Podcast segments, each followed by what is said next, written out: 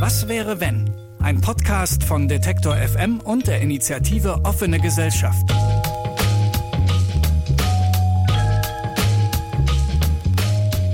Hallo, ich bin Sarah Steinert und Sie hören Was wäre wenn? Den Podcast, in dem ich gemeinsam mit Expertinnen, Aktivisten und Vordenkerinnen über utopische Zukunftsvisionen spreche, die den Ist-Zustand in Frage stellen und zeigen, dass auch alles anders sein könnte. Auch Filme haben das Potenzial, solche Art von Inspiration zu liefern, besonders dann, wenn sie wahre Geschichten erzählen.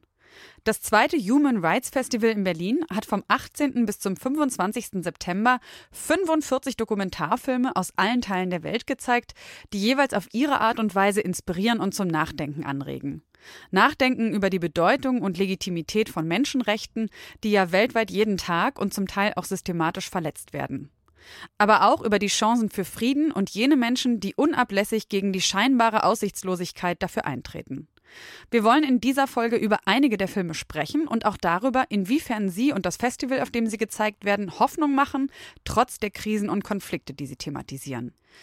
Dafür habe ich die Leiterin des Festivals, Anna Ramskogler-Witt, getroffen, die mit ganz viel Herzblut aus mehreren hundert Filmen die besten 45 ausgewählt hat, sowie Annika Butz vom Berliner Netzwerk für Einzelvormundschaft Akinder, die erzählt, warum die Integrationsgeschichte vom Wettbewerbsfilm Heart of Stone ganz nah an ihrer eigenen Arbeit dran ist.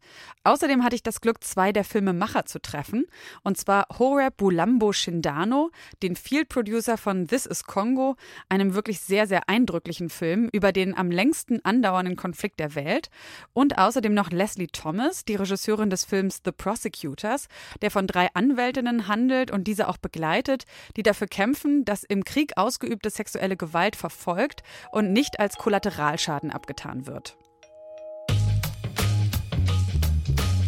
Für Anna Ramskogler-Witt ist das Human Rights Festival ein richtiges Herzensprojekt, das nun schon zum zweiten Mal in Berlin stattgefunden hat und es auch im kommenden Jahr wieder tun wird. Nach welchen Gesichtspunkten sie das Programm zusammengestellt hat und welche Highlights schon jetzt oder bald in den Kinos zu sehen sind, das hat sie mir im Interview verraten. Ich kann mir vorstellen, dass jetzt, vielleicht ist es auch eine sehr, sehr schwere Frage und du hast ja auch mehr als die Filme gesehen, die auf dem Festival laufen, aber hier fand ja jetzt schon eine kleine Auswahl statt. Wenn man das jetzt nochmal zuspitzen würde und sagen würde, jemand guckt sich drei Filme an, die auf eurem Festival laufen, vielleicht einen aus jeder Sektion, welche würdest du dann empfehlen?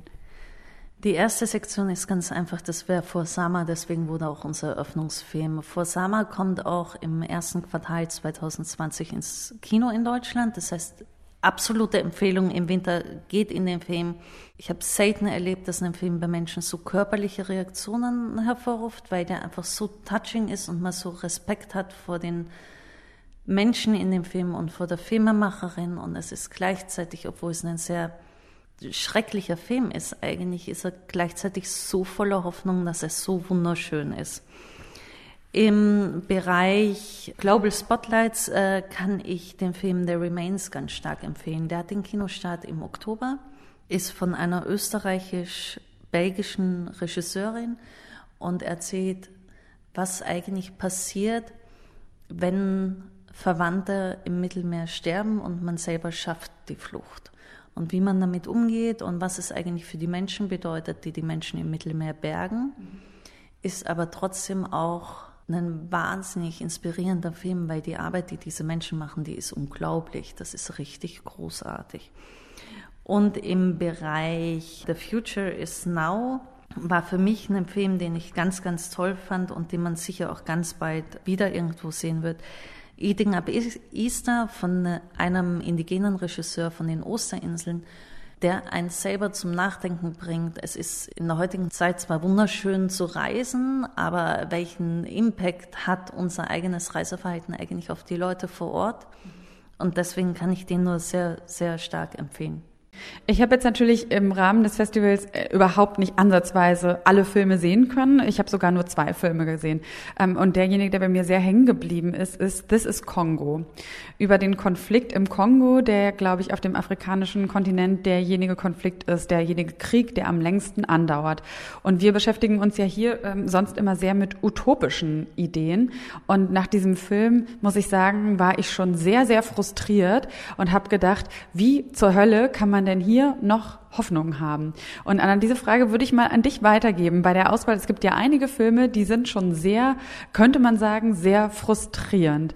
Warum sind die trotzdem im Programm? Was würdest du sagen, was ist so ein, ähm, ja, wonach hast du auch vielleicht die Filme oder wonach habt ihr die Filme ausgewählt, die ihr auf dem Festival dieses Jahr zeigt? This is Congo war einer der Filme, wo ich von Anfang an wusste, dass sie ins Programm rein müssen, weil es für mich total eye-opening war. Ich wusste immer, es gibt seit Ewigkeiten Krieg im Kongo, aber ich habe tatsächlich nicht verstanden, warum.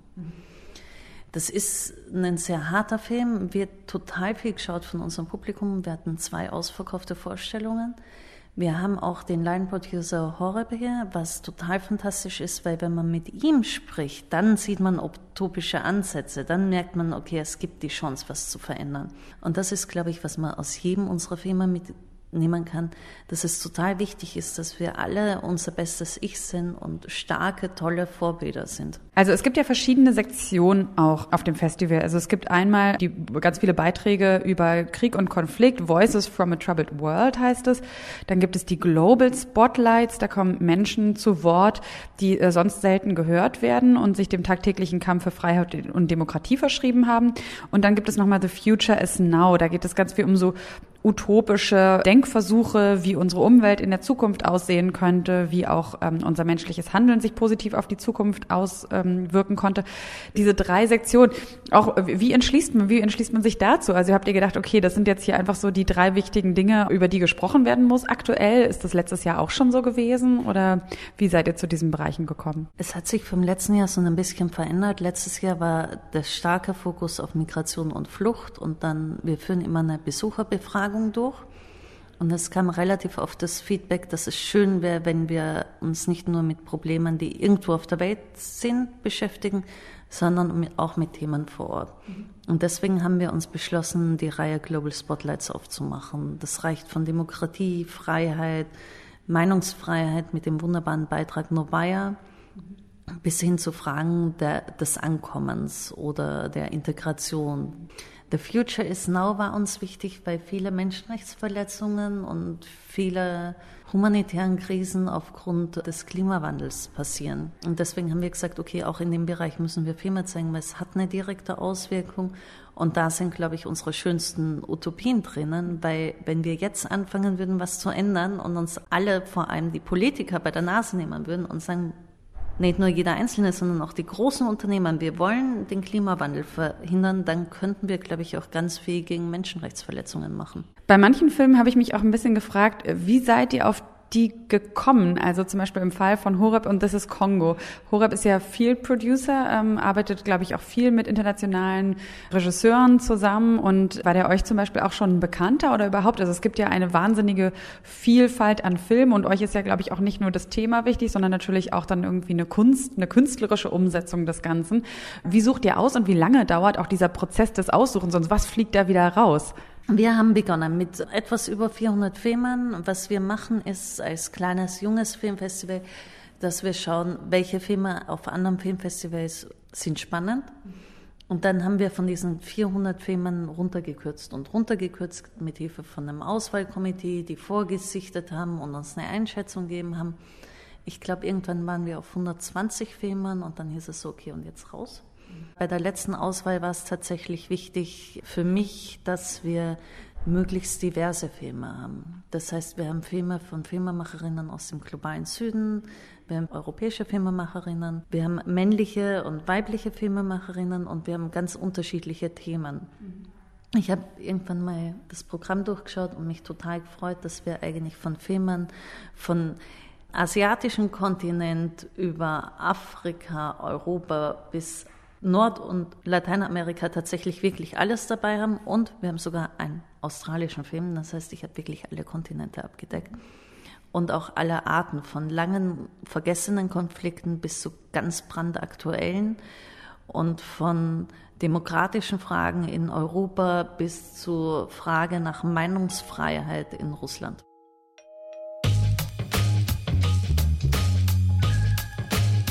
Seit mehr als 20 Jahren herrscht im Kongo Krieg. Er wird auch gerne der vergessene Krieg genannt, da er nämlich im Rest der Welt kaum Beachtung findet. Und das, obwohl er für Zentralafrika von entscheidender Bedeutung ist und obwohl aus den Konfliktgebieten dort Rohstoffe stammen, wie zum Beispiel das für all unsere Smartphones so wichtige Coltan und damit eben auch ganz viel mit uns zu tun haben. Der Film This is Congo von Daniel McCabe folgt dem Weg von vier Menschen im Kongo. Einem Whistleblower, einem Militärkommandanten, einem Schneider, der seine Nähmaschine überall mit hinnimmt und einem Flüchtenden. Wie groß ist die Widerstandsfähigkeit eines Volkes, das gefangen ist in einem Teufelskreis der Brutalität, in dem weder dem einen noch dem anderen zu trauen ist? Wo ist da die Hoffnung und wo liegen eigentlich die historischen Wurzeln dieser langen Konfliktgeschichte?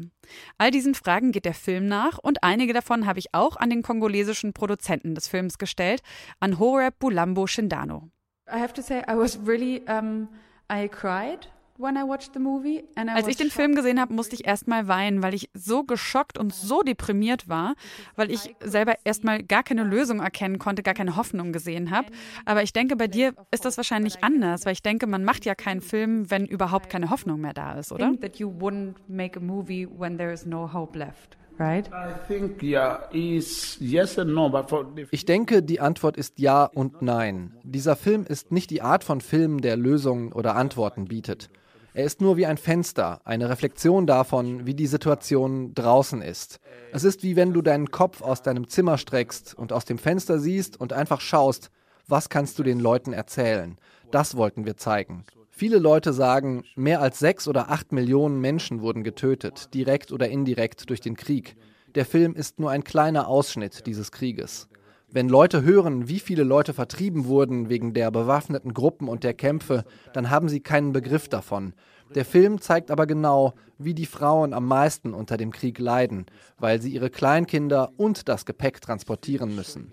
Wenn man Männer sieht, haben die oft nur leichtes Gepäck. Die Frauen sind diejenigen, die die Kinder auf dem Rücken haben, an den Händen und dann tragen sie auch noch das Gepäck auf dem Kopf. Und das war nur das, was wir gesehen haben. Dann gibt es ja auch noch viele Dinge, die man nicht sieht, wie zum Beispiel Vergewaltigungen. Da kann man nur die Opfer zeigen. Aber der Film zeigt genau, was passiert. Nicht nur im Kongo, auch in anderen afrikanischen Kriegen. Wie von der ersten Minute an des Krieges Menschen vertrieben werden. Was die Emotionen sind, nachdem sie fliehen müssen. Wohin sie fliehen. Wie sie sich organisieren. Die Hilfsorganisationen versuchen rechtzeitig zu kommen, aber sie kommen nie am ersten Tag. Sie kommen nach ein paar Tagen, wenn Menschen schon versuchen, Zelte zu bauen. Und dann müssen sie vielleicht wieder woanders hin und Menschen werden mehrfach vertrieben.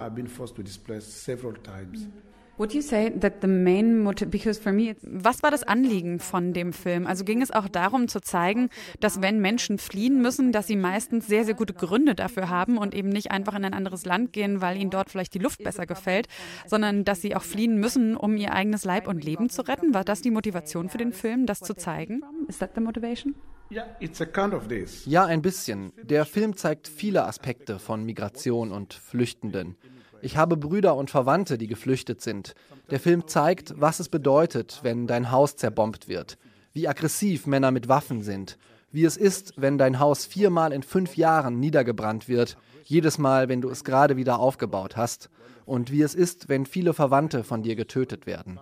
Dann ist es doch ganz nachvollziehbar, wenn diese Menschen denken, ich versuche es lieber, einen Ozean zu überqueren, als hier zu bleiben wo ich vor Hunger sterben kann oder wegen Vergeltungsschlägen und wo ich auch schon traumatisiert wurde. Diese Menschen sehen den Krieg, wie sie ein Feuer im Dschungel sehen, das in einem Gebiet ausbricht und sich dann langsam durch das ganze Land frisst. Menschen denken dann, dass es besser ist, nach einer langfristigen Lösung zu suchen. Und diese langfristige Lösung ist eben, das Land oder die Region zu verlassen. Sie denken dann, dass es besser ist, weit wegzugehen, weil wenn es in einem Land beginnt, kann es auch im Nachbarland passieren. Deswegen wollen sie oft weit weg.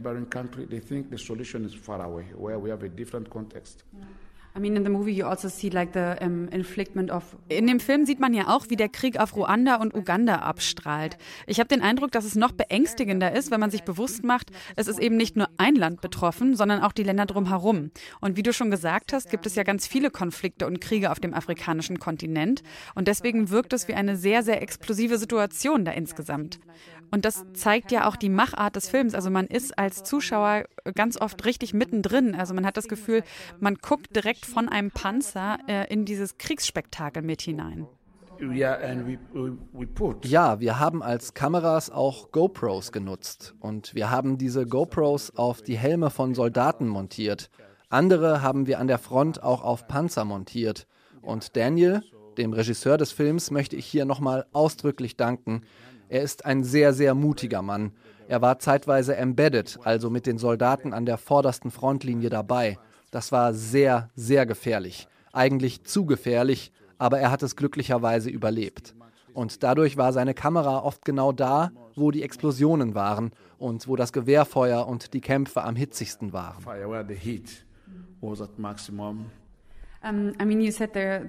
Du hast ja gesagt, dass der Film keine Lösung anbieten will und das scheint ja auch gar nicht so einfach möglich, denn wie im Film auch gezeigt wird, äh, gibt es ja ganz, ganz viele verschiedene Rebellengruppen im Land. Das heißt, es ist eine sehr unübersichtliche Situation und was es, glaube ich, auch schwierig macht, ist zu erkennen, wer von denen ist gut und böse, weil bei ganz vielen der Rebellenführern hat man auch den Eindruck, die wirken nicht nur sehr smart, sondern auch sehr bescheiden oder demütig. Also humble, very humble. The rebels, when you go to them, these are guys also understand ja, die Rebellen verstehen ja auch die Zusammenhänge. Diese Leute verstehen, dass jeder die Bodenschätze und Reichtümer des Kongos ausbeutet. Die Regierung, die Nachbarländer, die westliche Welt. Deswegen trauen die Rebellen niemandem. Sie nehmen es als Spiel, in dem jeder clever seine Rolle spielen muss. Sie versuchen auch, die Medien für ihre Zwecke zu nutzen, weil sie gesehen haben, wie die Medien sie, also die Rebellen, beschuldigt haben und andere Schuldige ausgelassen wurden. Viele fragen, wie kann man sich in diese gefährlichen Rebellengebiete begeben? Aber die Rebellen kommunizieren auch und verfolgen Kommunikationsstrategien. Sie wollen zeigen, dass sie unschuldig sind oder dass sie nicht so böse sind. Deswegen ist die Situation so kompliziert. Und wenn ich versuche, mich in die Situation eines Fremden zu versetzen, der vielleicht aus der westlichen Welt kommt, dann ist ganz klar, dass man nicht weiß, wer gut und wer böse ist in dem Film. Eine junge Frau hat sich den Film angeschaut und zu mir gesagt, dieser eine Rebellenführer sagt doch die Wahrheit. Ich empfinde Empathie für ihn.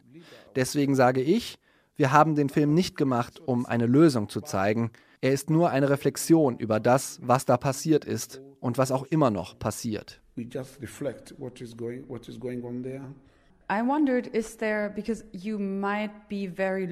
Man bekommt als Zuschauer ja schon eine gute oder wenigstens eine bessere Vorstellung von der Situation im Kongo. Aber siehst du auch einen Funken Hoffnung für den Kongo an sich? Und wenn ja, wo liegt die Hoffnung? Eher würdest du denken in, in einer politischen Lösung? Oder liegt die Hoffnung bei den Menschen? Oder gibt es wenigstens so eine Art übergeordnete Lehre, die man vielleicht aus den Konflikten im Kongo ziehen kann? Do you see any hope? And if yes, then where do you see the hope? Für mich gibt es Hoffnung. Ich mag Hoffnung und ich bin ein hoffnungsvoller Mensch.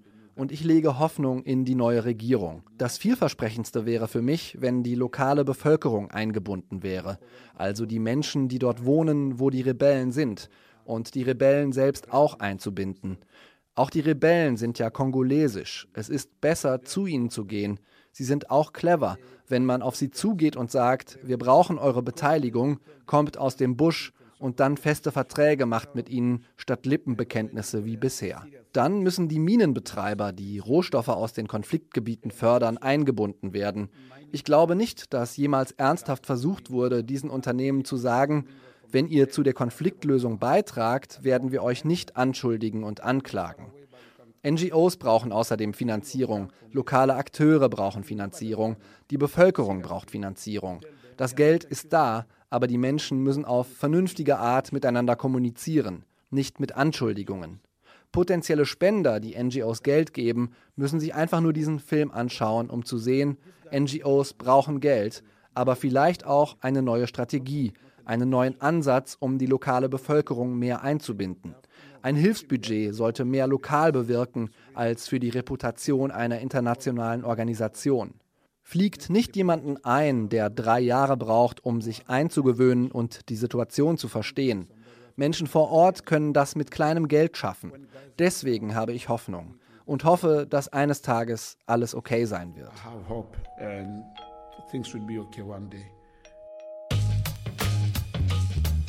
Jeder Krieg bringt auch sexuelle Gewalt, Ausbeutung und Vergewaltigung mit sich. Zum Teil wird diese systematisch eingesetzt. Der Film The Prosecutors von Leslie Thomas startet ebenfalls im Kongo, wo sich die Anwältin Amani Kahatwa täglich dafür einsetzt, dass sexuelle Gewalt nicht einfach als Kollateralschaden, sondern als Kriegsverbrechen angesehen wird, dass es eben zu bekämpfen gibt und über das aufgeklärt werden muss.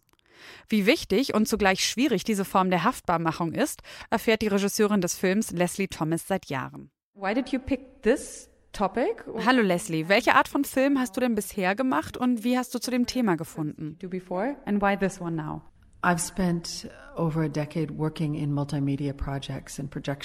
Ich arbeite schon mehr als ein Jahrzehnt an Multimedia-Projekten zu konfliktbedingter sexueller Gewalt. Es geht dabei um Vergewaltigung und andere Formen sexueller Gewalt in Kriegs- und Nachkriegszeiten.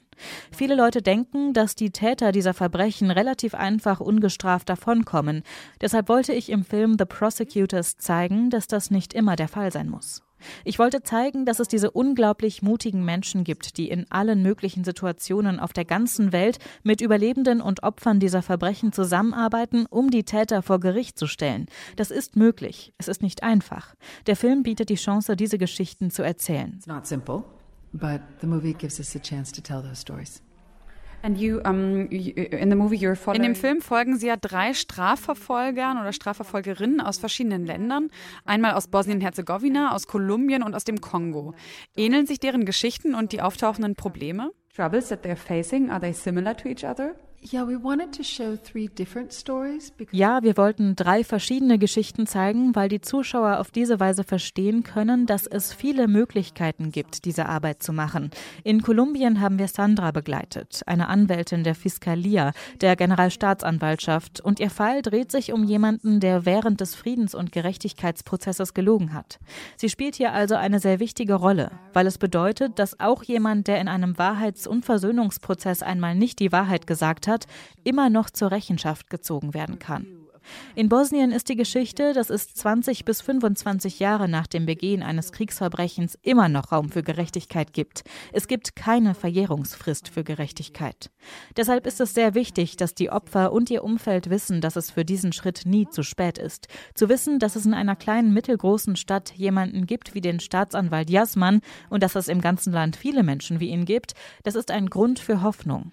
Hoffnung, dass Gerechtigkeit nicht die Ausnahme sein muss, sondern die Regel. Es ist natürlich nicht einfach, aber es gibt diese Menschen, die sich dafür einsetzen. Im Kongo konnten wir Monika Hatwa begleiten. Sie ist eine Anwältin, die in der Zivilgesellschaft für die Opfer arbeitet. Sie hilft ihnen bei der Zusammenstellung von Fällen und unterstützt dann die Staatsanwaltschaft, diese Fälle zu bearbeiten.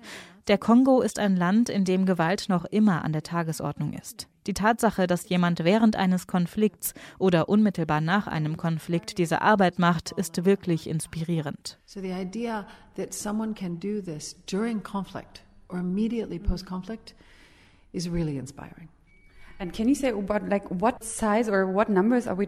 du denn auch Zahlen oder so eine Größenordnung des Problems in einer Kriegssituation?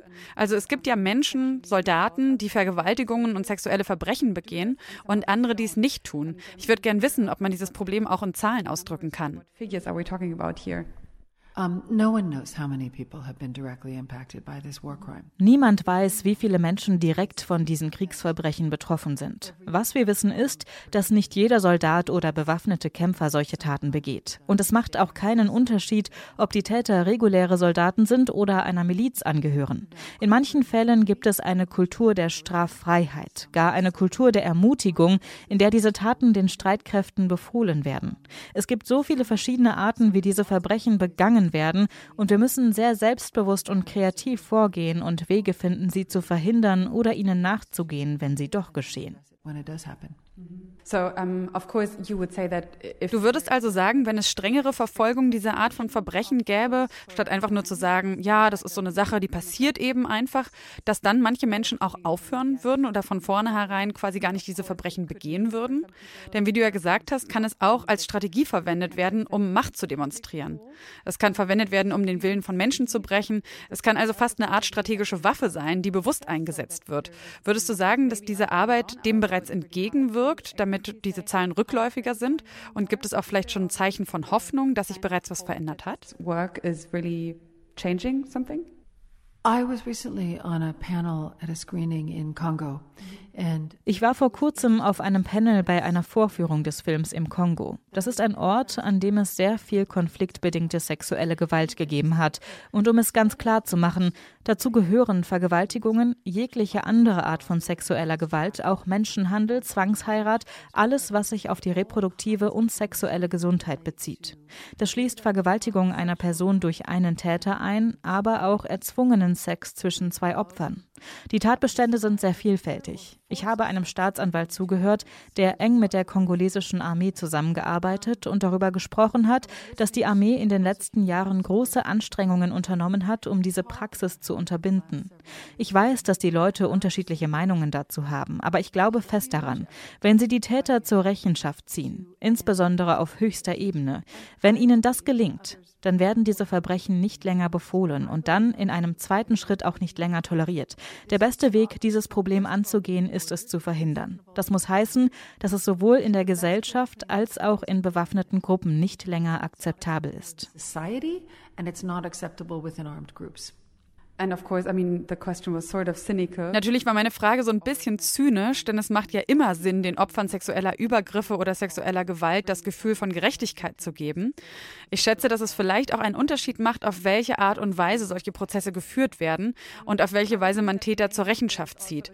Seid ihr da bei den Dreharbeiten zu irgendeinem Ergebnis gekommen? Oder gibt es eine Vorstellung davon, wie ein Prozess im besten Fall ablaufen sollte? To hold a trial and to deal with those sort of things?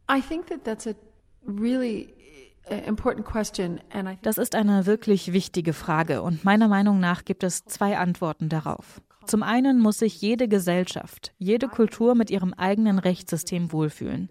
Ich glaube, dass Regierungen immer das Ergebnis des kollektiven Willens der Menschen sind und dass Justizsysteme den Willen der Menschen widerspiegeln müssen. Die Art der Prozesse muss also wirklich von einer Gruppe von Menschen vorangetrieben werden, die zusammengekommen sind und sich als eine Nation verstehen. Das ist die erste Antwort. Und darauf aufbauend, ich bin überzeugt, dass Transparenz ein wirksamer Ansatz für jede Gesellschaft ist. Entscheidungen im Hinterzimmer, Urteile im Hinterzimmer sind niemals so gut wie offene. Es ist offensichtlich, dass eine gewisse Sicherheit erforderlich ist. Privatsphäre ist wichtig. Es gibt ein Recht für Opfer und Täter, anonym zu bleiben und nicht allen bekannt zu sein. Aber das alles kann es auch in einem transparenten Justizsystem geben. Und das gibt es jetzt mehr und mehr. Es gibt viele kluge Köpfe, die jetzt gerade an der Umsetzung solcher Rechtssysteme arbeiten.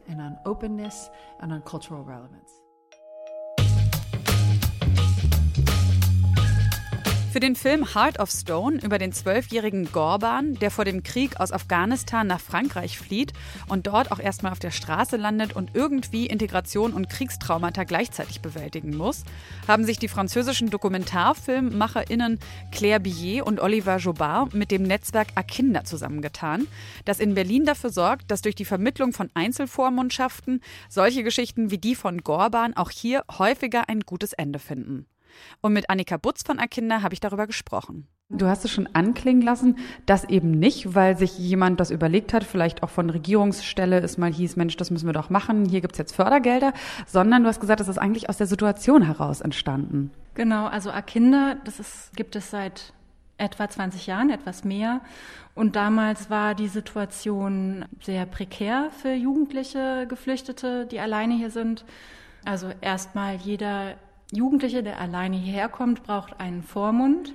Und das ist in der Regel ein Amtsvormund, also eine Person, die beim Jugendamt arbeitet.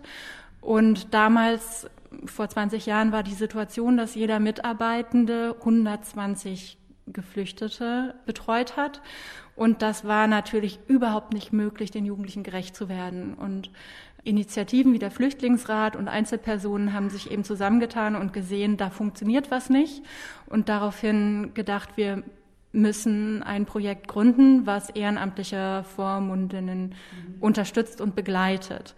Und deswegen haben wir eben so eine lange Erfahrung und äh, gesetzlich ist es auch so, dass Einzelvormundschaften eigentlich einen Vorrang haben sollen vor Amtsvormundschaften, weil der Gesetzgeber genau sowas, glaube ich, im Blick hat, dass ja eine eins zu eins Betreuung natürlich mhm. ganz sehr wertvoll ist. Man kann sich das gar nicht vorstellen. Also man kann sich schon vorstellen, wie schwer das ist, wenn man ähm, als erwachsener Mensch, sag ich mal, sein Heimatland verlässt und sich an einem anderen Ort ähm, ja irgendwie Fuß fassen muss, eine Sprache lernen muss, sich auf die kulturellen Eigenheiten dieses anderen Landes einstellen muss, dann einen Job finden muss und diese ganzen. Also ich finde es unglaublich schwierig, mir das vorzustellen für Minderjährige, also für Kinder, wenn wir jetzt eben von Gorban zum Beispiel reden, ne, dann ist der zwölf Jahre alt wie schaffen das diese Kinder überhaupt? Also die kommen hier an und haben dann vielleicht diesen amtlichen Vormund. Das, da kann man sich ja vorstellen, das ist dann halt irgendeine Person in, in, in so einer Behörde. Wie verlieren die da auch in den ersten Monaten vielleicht nicht den Mut? Was, was kannst du da berichten aus deiner Erfahrung? Also wir fragen uns das auch manchmal, wie die das schaffen. Also die haben eine unglaubliche Kraft, aber jeder Jugendliche geht damit anders um, mit diesen Herausforderungen oder mit den Geschichten, die er mit sich trägt.